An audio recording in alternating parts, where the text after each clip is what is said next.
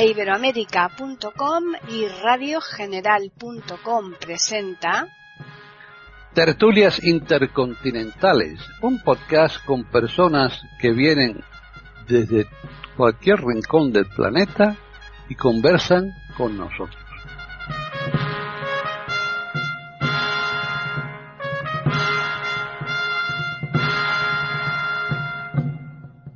¿Qué tal? Bienvenidos un día más a Tertulias Intercontinentales en iberoamérica.com. Soy Paqui Sánchez Galvarro y una vez más está aquí conmigo Antonio Cuellar Ruiz, aunque él esté en Talavera de la Reina y yo en Madrid, pero estamos aquí eh, ante el micrófono para mm, pues, charlar un ratito sobre un personaje español, en este caso creo que es española, y que él nos va a confirmar en cuanto que lo saludemos. ¿Qué tal, Antonio?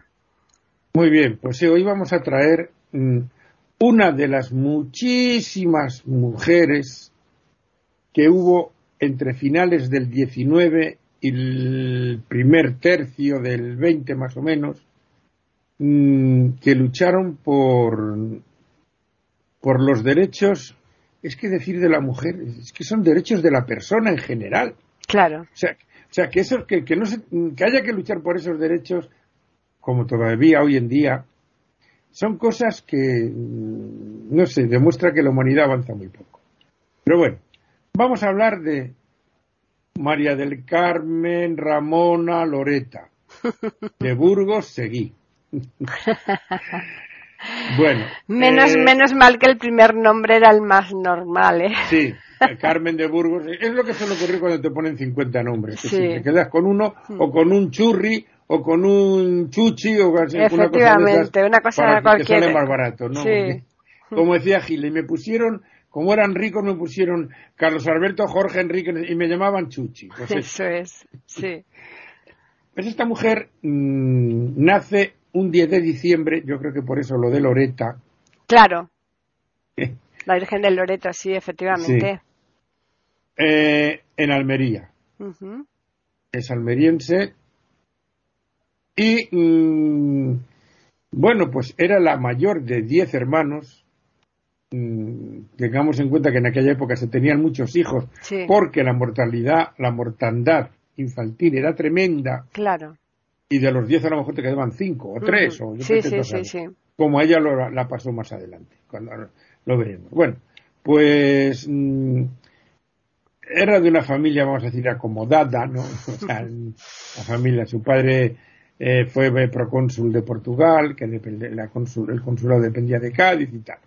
Vivía en el Níjar, un pueblo de Almería, en una finca y tal. Bueno, a los 16 años, a los 15 se enamora de un señor que le llevaba pues 12 o 13 años.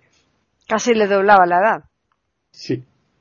Vamos a aclarar unas cosas aquí, porque es que, como he dicho muchas veces, tenemos el- un problema, y es que queremos an- analizar o juzgar, o como le queramos llamar, eh, hechos de otras épocas con la mentalidad de ahora, lo cual es una auténtica barbaridad.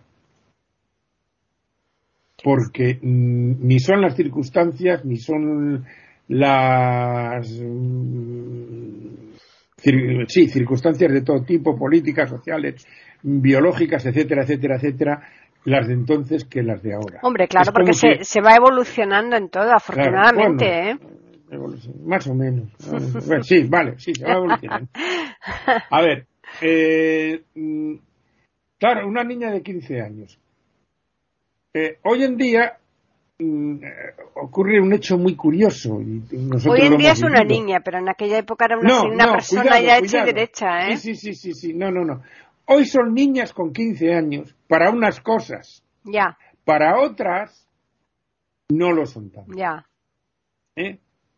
Y mm, hay que tener en cuenta mm, un punto muy importante. Yo me acuerdo de una charla de un motivador de estos que llaman o no sé qué, para motivar a la gente y tal, y preguntaba a los que estaban allí cuál es el cambio más grande que ha habido últimamente en la humanidad.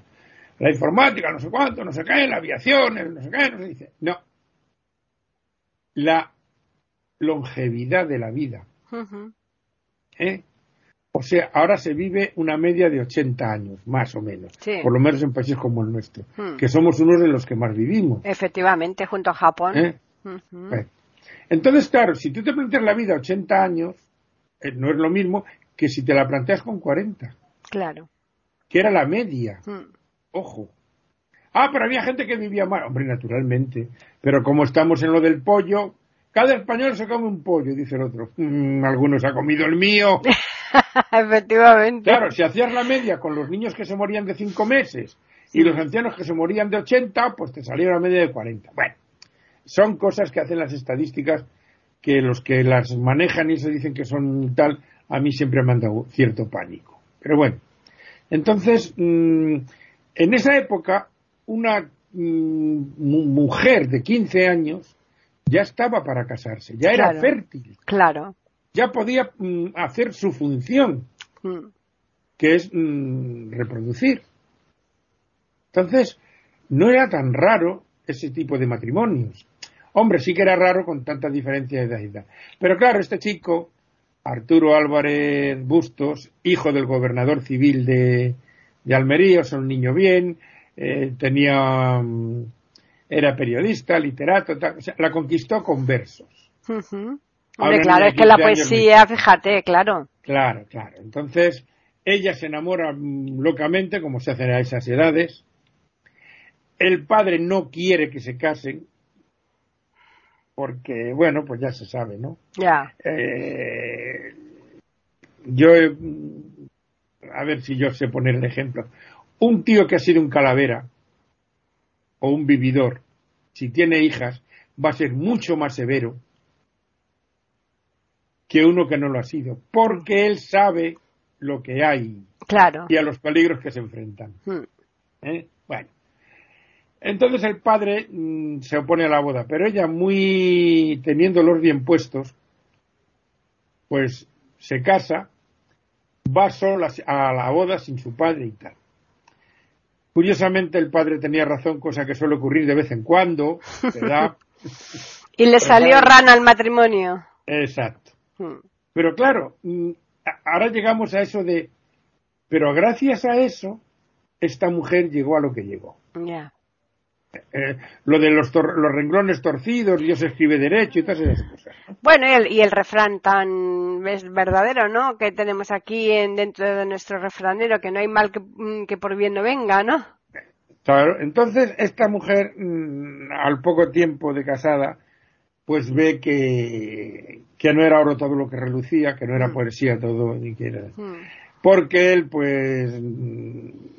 Era otro calavera. La engaña, la engaña, la, la maltrata, yo no sé si físicamente, pero seguro que psíquicamente, o sea, pues la mentalidad de la época. Si es que mm, lo, triste, lo que a mí me, resulta extrañísimo, en cierto modo, es que, porque claro, estas mujeres recibían una educación, eso sí, su padre la, la o sea, el padre este de ella que tuvo los diez hijos, instruyó igual a hijos y a hijas.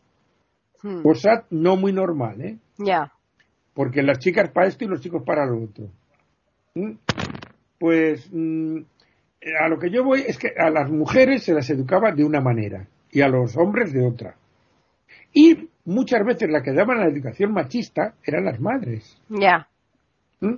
Entonces, hoy en día, que ya no hay esa educación normalmente y que ya se habla de esto y todo, pues te resulta inconcebible comportamientos que sufren chicas en los institutos y tal. A ver, dame el móvil, que voy a ver con quién has hablado. ¿eh? Oye, ¿tú quién eres para ver quién, con quién he hablado yo? Claro. ¿Pero tú de qué vas? Pues eso se da. Eso se da. Hoy en día. Con todas las propagandas y con todo. Eh, entonces, a veces es cuestión de personalidad. No de sexo, hmm. sino de personalidad.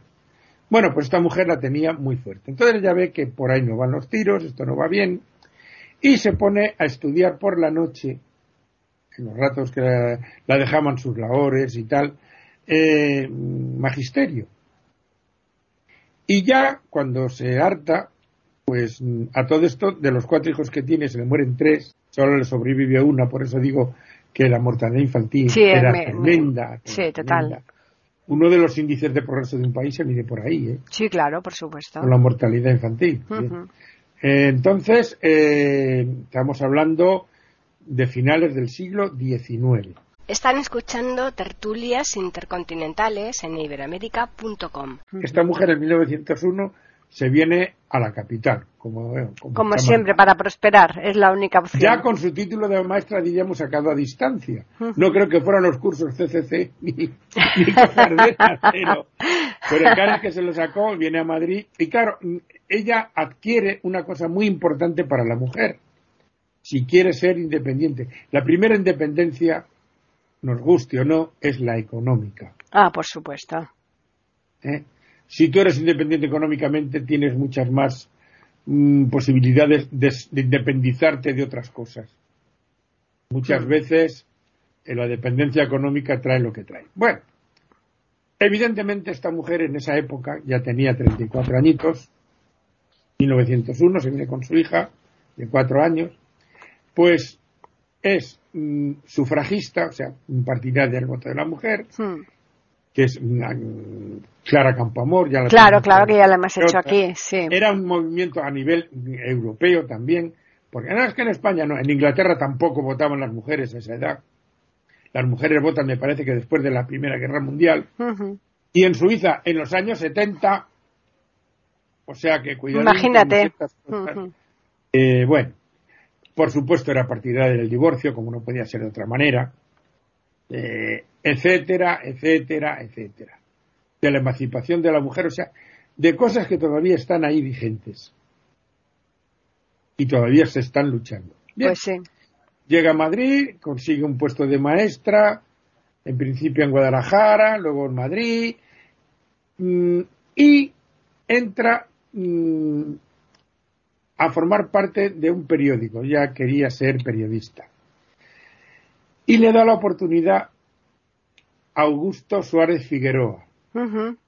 Si le quitas el Suárez, ¿a qué te suena más? Augusto Figueroa, claro, me suena la calle que tenemos nosotros aquí en. Madrid, Pues claro. este hombre es el fundador del periódico Universal y el que le da la oportunidad y le pone, diríamos, el seudónimo que la va a hacer famosa, Colombine. Ah, claro, efectivamente. ¿eh? Y entonces esta mujer, en principio, escribe de, de modas y modales, pero aprovechaba entre las coles para meter la lechuga, Exacto. ¿eh? como se dice aquí, Sí. para meter sus ideas eh, y tal, sus ideas avanzadas de que la mujer tiene que independizarse, de que la mujer tiene que tener acceso a la cultura, mm, derecho al divorcio, etcétera, etcétera, etcétera, incorporarse a la vida laboral y cultural, etcétera. Bueno, y mm, lógicamente las mm, tertulias literarias no admitían mujeres en esa Claro, época. lógico. Está- vamos a situarla un poquito más la época para los que viven Hmm. fuera de aquí, bueno, y para los que viven aquí, porque muchas veces eh, los conocimientos no llegan muy lejos. Pero bueno, estamos hablando de una mujer que vive en una época en la que están por ahí Jacinto Benavente, mm, Pérez Galdós, Antonio Machado, eh, Giner de los Ríos, Juan Ramón Jiménez, Sorolla, eh, Romero de Torres, estos dos últimos pintores, Hmm. etcétera, ¿no? O sea, una época de una efervescencia cultural tremenda. Tremenda, muy alta, sí. Valle Inclán, Fíjate. etcétera. Y, mm, eh, claro, eh, a esas tertulias del Café Gijón, por ejemplo. Hombre, claro, sí, que creo que se Solo siguen haciendo. ¿eh? Claro, sí, sí, Mm. solo podían acudir hombres. Entonces ella hace lo de Mahoma, que si no va a la montaña, que si yo voy a la montaña, que si la montaña. Dice así, pues monto una tertulia en mi casa. Hmm. Y admito a todo el mundo. Y efectivamente lo hace así, y van hombres, mujeres y tal. Y ahí conoce a Ramón Gómez de la Serna, Ujú. 20 años más joven que ella. Fíjate. Y diríamos que hay un, mm, por lo que yo he oído y leído y tal, un enamoramiento, mm, podríamos decir literario, no sé cómo explicarlo. Ya. O sea, de coincidencias de gustos. Sí, Yo creo que más allá de, de la atracción física. ya. porque ya le doblaba la edad, o sea, ahora ya era una cuarentona, ¿eh? Claro. Y claro, una mujer de 40 años de entonces no es como ahora, que ahora hay eh. mujeres de 40 que parecen chavalas, vamos. Desde luego. ¿eh? Entonces, pero en aquella época no. Hmm. O sea, que me refiero que no creo que fuera el atra- el atractivo físico, sino el otro, Hmm. que suele ser más fuerte. Más duradero, desde luego. Claro, porque evidentemente mm, tú vas por la calle, ves una mujer o un hombre Hmm. y dices, jo, qué tío, oye, qué literato más bueno. Porque eso no se lleva en la cara, se lleva la cara, el tipo y tal, ¿no? Hmm. Que es lo primero que entra por los ojos. Jolín, qué, qué, qué mujer, jolín, qué tío más bien plantado. Bien. Pero luego está la otra parte, que es la, la diríamos, la que mm, eh, ancla una relación más que lo otro, pues lo otro es muy pasajero Hmm. y tal. Esta mujer cuando viene a Madrid va a casa de un tío suyo que intenta abusar de ella. Ya. Porque mm, lo de siempre. Mm, esa es una cosa que los hombres teníamos que, que ir al colegio para aprenderlas un poquito. Eh, mm, mm, a ver si yo me explico. Cuando una mujer mm, es simpática, dicharachera y tal, pues mm, el hombre inmediatamente, ah, esta es una mujer mm, Facilona. Sí, es una tía lo confunden, lo confunden rápidamente. Exactamente. Por eso muchas veces sois como sois. ¿Eh? Pues sí. Es que no nos, Eh, no nos queda otra, ser un poco por oscas. culpa nuestra, o sea, esos famosos bailes de nuestra época de Sí. juventud, Hmm. que poníais los brazos y acababais con unas agujetas de trices para que el otro no se acercara. Hombre, claro, es que... Claro, porque si se acercaba y, ah, esa suena fácil. Eh, Entonces, nosotros mismos hmm. mm, vaya- intentábamos acercarnos a la fácil, pero a la hora de una relación larga la, la esquivábamos. Claro. O sea, que nosotros mismos caíamos en nuestra propia trampa. Hmm. Pero bueno, estas son cosas. A lo que voy es que esta mujer, bueno, diría el tío, va, esta está divorciada, esta es una. eh, pues lo de siempre, ¿no? Hmm. Lo de siempre. Cuando una mujer rompe moldes, se piensa que uno se piensa que también tiene que romper otros moldes. Y ah, esta ya, esta es una mujer liberal, esta ya. Hmm. No, y además, si es liberal y le gustan los tíos, puede que le gusten, pero tú no. Exacto, no tiene por qué ser O él. sea, que vamos a ver. Hmm. Eh, ese es el problema.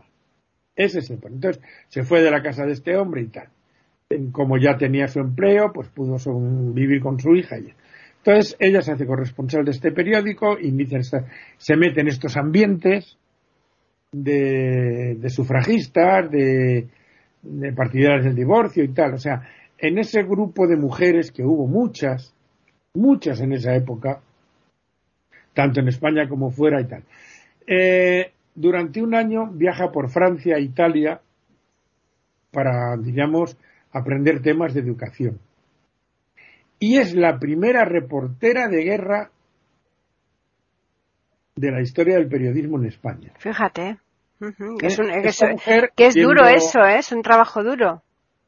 Hombre, tan duro que te, te puede costar el pellejo. Hombre, claro, por eso te digo. Así de fácil. Entonces, esta mujer eh, mm, también formó par- mm, parte del periódico del Heraldo y mm, va a Marruecos en, en agosto del 23, de, 23 de agosto de 1909, mejor dicho. Ujú. Hacía mes y pico que había sido el desastre del Barranco del Lobo en Marruecos, donde hubo una mortandad de soldados españoles brutal. Esta famosa guerra de Marruecos, que luego acaba, luego vuelve a, resurgir en el 21 y acaba en el 24 por ahí, que nos costó muchísima sangre y muchísimos muertos y que prácticamente era para defender los intereses económicos de una clase que tenía que tenía minas allí de, hierro, como casi son. Claro, ellos iban a defender a la patria, Ya. ¿eh?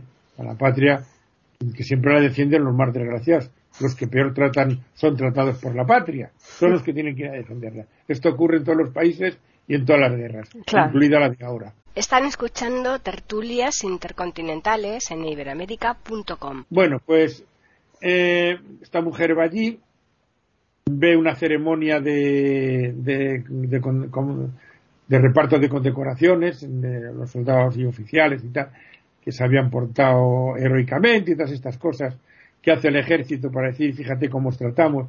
Luego, mm, muchos mutilados, luego llegas aquí y eres mutilado de guerra y te dan por saco. Y allá te las apañes. Aquí y en cualquier sitio, como se ve, por ejemplo, en la película de Forrest Gump, hmm. con mutilados de la guerra de Vietnam, etcétera, ¿no? Te ponen la medallita, pero luego, cuando llegas a la vida civil, allá te las apañes. Bueno. Y ella todo su afán era ir a las trincheras, a donde estaba el meollo. Y por fin se logra meter a todo esto, mm, va a Málaga para coger el barco para ir a Melilla, el barco que ella quería no salía hasta dentro de, mucho tiempo, se metió en un barco mercante que iban enfermeras de la Cruz Roja y tal, y vio cómo trabajaban y a pie de, obra, por decirlo así, ¿no? Pero ella quería ir a las trincheras. Y al final lo consiguió. Hizo entrevistas a los soldados allí y tal. Y también pasó al otro lado y estuvo hablando con mujeres marroquíes. Ajá. Hablando por señas, lógicamente, y tal. Para ver, pues ella quería ver cómo vivían. O sea, quería ver lo de siempre, el porqué de esa guerra. Pues el porqué de esa guerra es el porqué de todas las guerras, que son los desgraciados que tienen que ir a matarse por los intereses de unos que son todavía mucho más desgraciados, por no ponerles otros adjetivos peores, hmm. mm, que lo único que quieren es aumentar su patrimonio personal y sus ambiciones políticas, de poder, etcétera, etcétera, etcétera. Bueno, pues mm, esa es una experiencia y esta mujer es la primera reportera de guerra española. Luego mm, hace un periplo por Europa va a Noruega y tal. Y al volver de Noruega, y en Noruega está ya la Primera Guerra Mundial. Eh, se van de allí, llegan a Alemania. A todo esto, su idea era ir de Noruega a Rusia. Con lo cual tenían mm, libros rusos y cosas de Rusia para documentarse. Pero es de aquí que, claro, llegan a Alemania. Y Rusia era enemiga de Alemania, porque acababa de declarar la guerra. Total, que creen que son espías rusas. De, unas de Almería, no sé. Claro, eso ocurre por lo las pintas, las pintas de Río, desde luego no, no para que se confundieran. Pero ¿eh? como llevaba un diccionario ruso y no sé cuánto, no sé qué, total que las tratan muy mal en Alemania hasta que un oficial, que bueno, pues mm, esto es como todo, un oficial mm de los ejércitos en general tiene una educación superior, en general, que la soldadesca, por decirlo así, ¿no? Claro. Sin ningún desprecio, porque a esa soldadesca, si no tiene educación, es porque no se la han dado. Simple y llanamente. Pues sí. Entonces no le puedes exigir a esa gente lo mismo que a una persona educada. Aunque a veces mm, dan clases esta gente con su educación en natural y, y, lógica a, gente con mucha instrucción, que también, que también ocurre. Pero bueno, eh, se da cuenta de esto y al final la saca del país. Ah, hace para que salgan del país y tal. Mm, vienen aquí, ella sigue con las tertulias y, con mm, la relación de, con Ramón Gómez de la Serna, que viajan también por varios países. O sea, es una relación que duró bastantes años y, bueno, pues mm, a todo esto muere su marido en los años 20, el marido aquel. Aquel famoso de. Aquel Arturo, con lo cual queda viuda y tal. Bueno, pues ella sigue en los movimientos estos de, de feminismo, de lucha por los derechos de la mujer y tal. Porque vamos a aclarar una cosa que luego ampliaremos. En esa época, el Código Civil o penal, no sé, ya ahí no me meto yo, si una mujer eh, cometía adulterio era un delito. Si lo cometía un hombre era una falta. Ah, claro, pues porque estaba así estipulado, ni más ni menos. Bueno, bueno, sí, sí, muy bien. Eh, llega la República y cambia eso, por supuesto. Ya. Eh, se aprueba la ley del divorcio eh, mm, y muchas cosas más que mm, cambian este país radicalmente. Porque claro, ella, por supuesto, estuvo atacada y desprestigiada por los de siempre, la iglesia al mm. frente, la iglesia, nuestra querida llamada y nunca bien ponderada iglesia, ¿eh? Siempre frenando el progreso, siempre frenando eh, las libertades y, y tapando sus múltiples vergüenzas, como que está ocurriendo ahora, y tal. Bueno, pues eh, los, los conservadores, pues, pues, la monarquía y tal. Por eso, claro, la república, mm, es que claro, mm, situar esto es un poco complicado. Eh, la república fue una ventana que venía aire fresco, o sea, era quitarse de encima todo esto, toda esa lacra de, de, de, los de siempre, los que mandan siempre, los que tienen el poder siempre, los que no dejan, por ejemplo, que la mujer sea igual que el hombre, los que no dejan que los pobres accedan a la educación. Mm, la República trajo eso, trajo ese aire fresco. Y la prueba es que la escuela de la República sería ejemplo aún hoy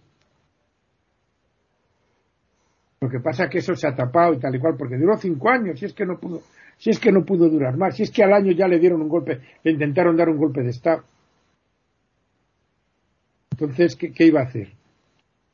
A todo esto, claro, un país mm, con un analfabetismo enorme, de los más altos de Europa, le dan la libertad y ocurren cosas, claro. Cuando tú no has estado muerto de hambre y te meten en un banquete, lo lógico es que cojas una indigestión. Lógico. Es lo que ocurrió aquí. Mm. Bueno, esta mujer la verdad es que disfrutó muy poquito de la República, porque en una tertulia o en una mesa redonda sobre sobre el divorcio y no, sobre sexo, sobre sexo era. Pues la dio un patatús, debe ser un ataque cardíaco porque en unas horas murió, a los 64. Bueno, pues todo esto que consiguió la República para las mujeres fue borrado de un plumazo el año 39 cuando ganó Franco. Por claro, supuesto, claro. Esta, mujer, esta mujer quedó declarada prohibida, sus libros, porque escribió novelas y muchos escritos alusorios a todos estos temas, aludiendo a todos estos temas. Bueno, con lo cual, por supuesto, no se la ha conocido hasta hace cuatro días, como otras muchas cosas. Eh, y, mm, y cuando gana Franco, volvemos a el adulterio era delito para la mujer y falta para el hombre. Y además, como antes de la República, la mujer no podía viajar sola si no iba con un papel de su marido. Claro, una autorización del marido. Sí. No podía viajar sola sin eso. No podía tener una cuenta eh, a su nombre. Hmm. Entonces, cuando hoy oyes en los parlamentos que esta gente mm, añora eso. Pero bueno, mm, ¿cómo es posible que la gente les vote? Desde luego. Porque tú no puedes estar de acuerdo con la izquierda, vale. Pero vota una derecha normalita. Que por lo menos sea demócrata. Hombre, pero, yo no, pero, pero hoy día, hoy día nadie, nadie pide volver a esa situación, ¿eh? ¿Cómo que no? Yo creo que no. A esos extremos que tú estás planteando, no. Sí, sí, sí, sí. Eh, que la mujer no vote, que la mujer no pueda viajar sola. Lo que pasa es que no lo dicen. No lo dicen porque entonces no conseguirían votos. ¿Y entonces, ¿cómo, entonces ¿cómo lo puedes saber? ¿Lo adivinas? No, es que no hay más que oírles. Ya, hombre, pero no hay más que oírles entre líneas. Que tenga, lo que, tenga una. Y ver por dónde van. Vamos a ver. Ah. Eh, aquí hay un partido que hmm. tiene vetado a ciertos eh, medios de comunicación. Y no están en el poder. El día que estén en el poder harán eso más amplio. ¿Me explico? Hay que ver entre líneas y ver lo que defienden. Los extremos son todos muy malos, tanto los de derechas como los de eh, pues, izquierdas. Pues todos por eso hay que ver, hay que leer entre líneas. Todos son malísimos. Y es más, te voy a decir una cosa, se tocan bastante más de lo que nos imaginamos. ¿Eh? Hombre, los de izquierdas. y Stalin, ¿qué, diferencia hay? Claro, pues por eso. bigote, y, eh, y, los extremos que tenemos nosotros ahora aquí en España, igual. Eh, prácticamente son los mismos. Pero la gente tiene que aprender a leer entre líneas. Entonces, eh, esta mujer, por supuesto, fuera declarada toda su literatura prohibida, todos sus Hmm. escritos y tal. Como no podía ser de otra manera. Claro. ¿Mm? Hasta que ahora salen a la luz y tal. Hmm. O sea que fue otra incomprendida de la época, de, de las muchas que hubo, es que hubo muchas mujeres. Sí. Victoria Ken, sí. que curiosamente, como hablamos cuando Clara Campoamor, Victoria Ken, no quería dar el voto a la mujer mm, por una razón que ya la comentamos cuando Mm. Clara Campoamor, y que fue verdad luego. Mm. Ella no quería que las mujeres votaran porque sabía que las mujeres iban a votar lo que le dijeran los maridos o el cura, Claro. Como así ocurrió. Sí, sí, sí, totalmente. Cuando la mujer tuvo el voto en el año 34, salió la Confederación Española de Derechas Autónomas, la Mm. CEDA. Mm. Pero bueno, eh, todo es aprendizaje y todo alguna vez tiene que ser la primera vez. Claro. Y esta es la vida y obra de esta mujer que, bueno, pues mm, tuvo que luchar en contra de, de todo Mm. para salir adelante y que son personas, porque claro, es que sin- ¿cuándo acabaremos con hombre, mujer, homosexual, negro, blanco, Hmm. musulmán, no sé qué, no sé cuál? Oiga, eh, mm, a ver, escríbame ahí una cosa. Y no, oye, esto está bien. Y ahora, oye, pues está bien. Ah, ah, mira, que es un... Ah, no, oiga, pero... mm, pero si ya lees una cosa, no, es que este es negro, y ya te pones a leer y ya estás mediatizado. Mm. O es no sé qué, o es no sé cuál. Eh, Oiga, no, eh, como nuestro catecismo, aquel que nunca me aprendí, se me da muy mal. ¿Eres cristiano? Sí. ¿Por qué eres cristiano? Y nos hacían decir, por la gracia de Dios. Pues no, mire usted, soy cristiano porque nací aquí. Si nazco más para allá, o más para el otro lado, pues soy, yo que sé, budista, eh, musulmán, taoísta, yo que sé. O sea que, cuidado con esas cosas. ¿Se sabe, ¿Se sabe si la hija tuvo descendencia? Están escuchando tertulias intercontinentales en iberamérica.com. La, la hija de Carmen. Mm, La hija mm, al final se enrolló también con Aznar, no y con Aznar, con Ramón Gómez de la Serna. Es que me ha venido mm, otro escritor que era abuelo de este, de Aznar. Sí. Eh, mm, al final se enrolló con él, lo dejó con su madre, se casó con otro, se fue a América porque ella no, no quería la literatura, no quería seguir lo de su madre, Hmm. era más blanda que su madre. Ya. En una quería ser actriz y tal, se fue a América, a los seis años volvió porque el matrimonio fue- murió en el año 39, Ujú, con 40 años. Fíjate. No, no, a veces los genes, pues no. No, claro, claro. ¿Eh? Sea que, En fin, pues nada, pues la verdad es que es muy interesante y sobre todo porque nos gusta traer aquí a tertulias intercontinentales esas personas que han destacado en su momento que no se le dio la importancia que debía, pero precisamente por eso nosotros sí que queremos que nuestros oyentes pues conozcan eh, Claro, lo, adelantado que fueron en su tiempo, ¿verdad? el feminismo me parece una cosa de antes de ayer. Mm, Y no, ya estaba ahí. Sí. Lo que pasa que eh, mm, hay una canción de La Bordeta, eh, mm, aquello de habrá un día en que todos a levantar la veta", dice, para un pan que en la historia jamás fue repartido entre los que lucharon para la libertad. Mm. Pero Eh. que, que ya no O sea, diría... esta gente que va en contra, no se puede ir en contra del sistema, Mm. porque el sistema te procura destruirte. Pero que fíjate, ya no diría yo tanto eh, el feminismo, sino con lo que tú comentabas al inicio, eh, hablar simplemente como ser humano, ¿no? Que da igual sea hombre o mujer, es que a ¿no? ella no le gustaba el término. Mm, Ella decía que no tenía, o sea, que la mujer tenía que estar igualada en derechos al hombre, punto. Y ya está, exacto. Sí, Punto. sí. Lo que pasa que hay, mm, claro, aquí chocamos con la biología. Mm, Mm, y, mm, hay un tema claro, y muy claro y muy concreto y, y que está ahí y que en un momento la mujer tiene que elegir entre su maternidad y su carrera profesional. Hmm. Porque las únicas que pueden parir son las mujeres. Claro, Eso hasta ahí estamos todos de acuerdo. efectivamente. Y es la perpetuación de la especie. A- ayer estuve viendo una estadística Mm, que hay no sé cuántos miles, cientos de miles de alumnos menos ahora mismo. Claro, sí, sí. Y pues que porque- dentro de unos años va a haber casi un millón de alumnos menos. Hombre, Porque la incorporación de la mujer al trabajo Mm, y, eso por un lado, y el desastre de los horarios de trabajo que no concilian la vida laboral y familiar, y eso es culpa de los gobiernos que se dicen progresistas y de los que no se dicen progresistas, porque ninguno de los dos hace eso. mm, Y eso es fundamental, porque si tú quieres que tener tu patria tenga hijos, tu pueblo, tu nación, que son los que van a mm, eh, tirar para adelante luego, mm. porque si no se acaba la especie, eso está, tampoco hace falta ir a Salamanca. Pero tienes que facilitar eso. Claro, es que son jornadas eh, larguísimas en donde es imposible. No, no, y, y que, y que en una entrevista de trabajo lo primero que te pregunten, ¿estás embarazada? Exactamente. O está usted casada y tiene intención de tener hijos, o... Claro, o sea, Eh. o sea, ya, eh, ya, ya empezamos mal. Mm, y, y luego bla bla bla bla bla bla. No, mire usted. Eh, yo reconozco que es un, o sea, yo he trabajado mm, en el ámbito que yo trabajaba había mucha mujer.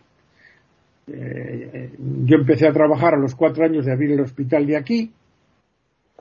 Todas, pues, toda la plantilla por, por no, eh, toda no, pero un 80% o más estaba entre los 20 y los 35 años. Y muchas eran mujeres, las enfermeras, la mayoría, el 90% de las enfermeras y auxiliares eran mujeres. En edad fértil. Claro. y se y claro, pues no, no había una guardería, claro, dependían de, de sus madres, que, no- que era una generación que no trabajaba. Eso es. Pero esa, esa podía, generación porque, ya claro, pasó, claro. Claro, ellas entraban a trabajar a las 8 de la mañana, pero las guarderías abrían a las 9. Mm. ¿Eh? O sea, son cosas que no, que no, que no, que no. No, Esas cosas hay que. mm, Y si hacen falta dos años de, mm, de excedencia para que la mujer eh, esté con su hijo en, en los años cruciales de la vida, pues que esté. Y que luego se recompone con todos los derechos laborales y con. ¿Qué ocurre? Que sí que puede ser un frenazo en, en- en ciertos ámbitos de, de altos ejecutivos y tal. Pero bueno, mm, tampoco se llega a eso. El problema de hoy día, el problema de hoy día es que la- mm, la- la- las personas se casan muy tarde Mm. y son madres muy tarde. Eso es. Si, la, si esto funcionara como es debido y como eh, se hacía antes, que casarse a los veintipocos o antes de los treinta, tener los hijos, cuando diríamos llegabas a esa fase de, de ejecutiva, por decirlo así, o de ejecutivo, era ya a lo mejor con 40 años, que ya tenías una experiencia y tal, pero que tus hijos ya son casi autosuficientes. Eso es. Pero es que ahora, es que lo hemos visto aquí con, con políticos en- y con políticas en este caso. Madres a los 40 años. No, no, es que eso, eso, eso es más, eso es Sí, más sí, frecuente de... Eh, pero la biología no entiende de adelantos. mm. ¿eh? Efectivamente. O sea que- En es fin, pues es nada. un tema que esta mujer decía lo- las mujeres los mismos derechos que los hombres y entre esos derechos está eso conciliar la vida laboral y familiar Mm. Efectivamente. eso es un país desarrollado eso es y claro pero esas políticas las tiene que hacer el Estado. Y el Estado necesita dinero. Y esos dineros salen de los impuestos. Con lo cual los que siempre están diciendo es que hay que bajar impuestos que oiga bajar impuestos no. Lo que hay que hacer es pagar con arreglo a y administrarlos lo más decentemente posible. Cosa que no ocurre. Ni por- ni se recaudan mm, impuestos de los más ricos ni se administran decentemente pero ahí está el Estado por mucho que digan los americanos ¿eh? que a mí esa política no me gusta el Estado tiene que garantizar ciertas cosas y luego dejar mm, por supuesto mm, libre albedrío a la iniciativa privada eso es lógico pero el Estado tiene que garantizar porque ahora con esta pandemia ha habido que recurrir a los medios del Estado, no a los privados, sino a los del Estado. Pero bueno, no, eso ya meterse en otro terreno. Pues sí, Pero es otra tertulia distinta. Es, sí. es, mm, es eso. Mm, mm. Proteger a la mujer en su, en su ámbito laboral, porque la mujer es la única que puede ser madre, por muchos adelantos que haya y por muchos movimientos políticos que haya. Y eso hay que cuidarlo y tratarlo en condiciones. Bien. mientras eso no se haga, malo. Mal, mal, efectivamente. Vamos a recordarles a los oyentes que nos pueden escribir a tertulias ese es el correo que tenemos, pero además también existe un Twitter que es eiberoamérica con las iniciales E y la A de América mayúsculas. Así que hoy ya hemos hablado de Carmen del Burgos y mm, dejamos los otros nombres, ¿no? El de María, el de Loreta y el de no sé cuántos más, eh, la mujer. Eh, sí, sí, sí, A lo mejor le llamaban Mamen y punto. Seguramente. Y la semana que viene pues ya veremos de qué hablamos aquí con Antonio Cuellar. Eso no lo vamos a adelantar porque nos gusta después, eh, fuera de micrófono, el pensarlo. Hay veces que ya Antonio lo trae de una semana para otra ya lo trae ya planificado. Pero bueno, ah, de manera que ya les recordamos que les esperamos aquí el lunes próximo en iberoamérica.com. Nosotros les tendremos lista otra tertulia intercontinental.